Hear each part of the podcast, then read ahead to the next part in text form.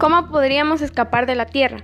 Esta pregunta generalmente me llama mucho la atención, ya que si eso es posible, ¿qué debemos hacer o cuánto tiempo nos llevaríamos para lograrlo? Estuve leyendo e investigando y me topé con un artículo que decía que al salir de la Tierra no está completamente vacío, es decir, no es un vacío perfecto, sino que contiene una baja densidad de partículas predominantes como gas. ¿Y qué es eso? Es un estado de agregación de la materia en la cual, bajo ciertas condiciones de temperatura y presión, sus moléculas interaccionan débilmente entre sí sin formar enlaces moleculares. Hidrógeno. El hidrógeno es el elemento químico de número atómico 1, representado por el símbolo H, con una masa atómica de 1.797. Es el más ligero de la tabla periódica de los elementos.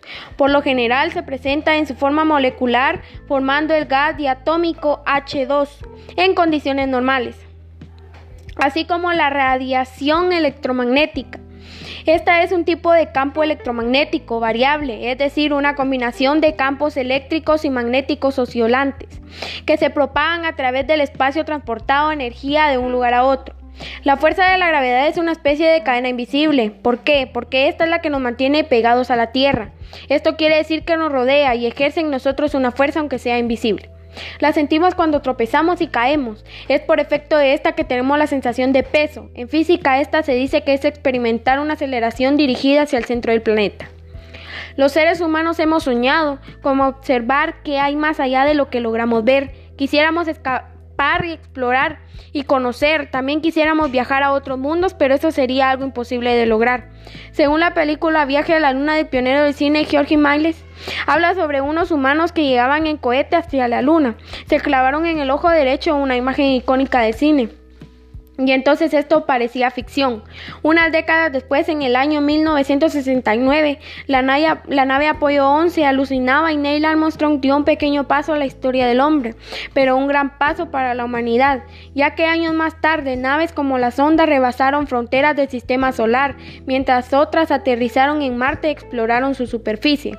Ya sabemos que la fuerza de la gravedad causada por la masa de la Tierra nos mantiene atados a los humanos y a las cosas que nos rodean. Pero ¿cómo se escapa de la Tierra. Por ejemplo, las cosas se pueden poner en órbita. Si tiramos una pelota hacia adelante, esta escribirá una parábola y caerá en el suelo.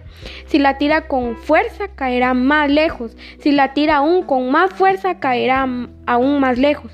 Si la tira con la fuerza suficiente, caerá tan lejos que no caerá. Esta dará vuelta a la esfera terrestre hasta volver por detrás y nos golpearía la cabeza. Es lo que ocurre con los satélites en órbita, se les pone a girar alrededor de la Tierra, por eso se piensa en las naves orbitales como la Estación Espacial Internacional.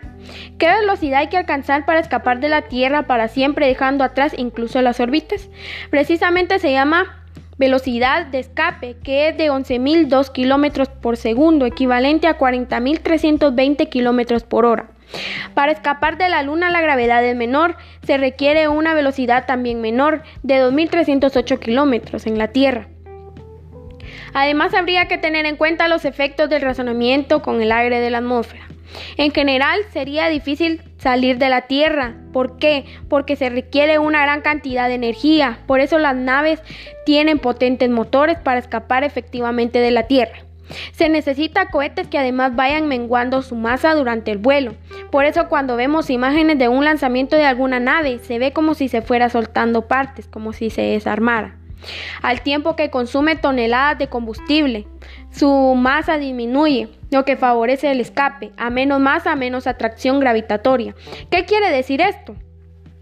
Es decir, cuanto más masivos sean los cuerpos y más cercano sea se encuentre con mayor fuerza se atraerá menos peso. Lo que llega al espacio es una parte muy pequeña de la nave original. Las naves que escapan de esta manera pueden llegar a la Luna, a Marte o hasta los confines del sistema solar para no regresar más, como la sonda Voyager.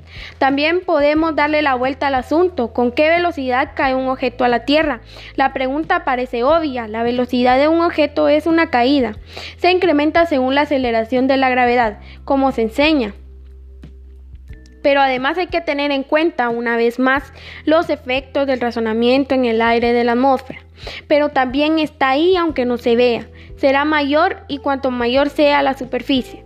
Como bien sabemos los paracaidistas y sobre todo los soltadores de salto base, ese razonamiento por supuesto influye en la velocidad que no aumenta indefinidamente hasta llegar el cuerpo en caída al suelo, sino que llega a estabilizarse a una velocidad constante llamada velocidad terminal. Por ejemplo, si cae durante el tiempo suficiente llega a un punto en el que el paracaidista antes de abrir el paracaídas alcanza una velocidad que deja de aumentar, no va cada vez más rápido. Digamos que se contrarresta la atracción de la gravedad con la resistencia que el aire ofrece al movimiento, que aumenta con la velocidad del objeto que hay que lleve un tiempo de alcanzar la velocidad terminal. Para un humano en posición horizontal, como el paracaidista, esta velocidad es de 198 kilómetros por hora. Muchas gracias.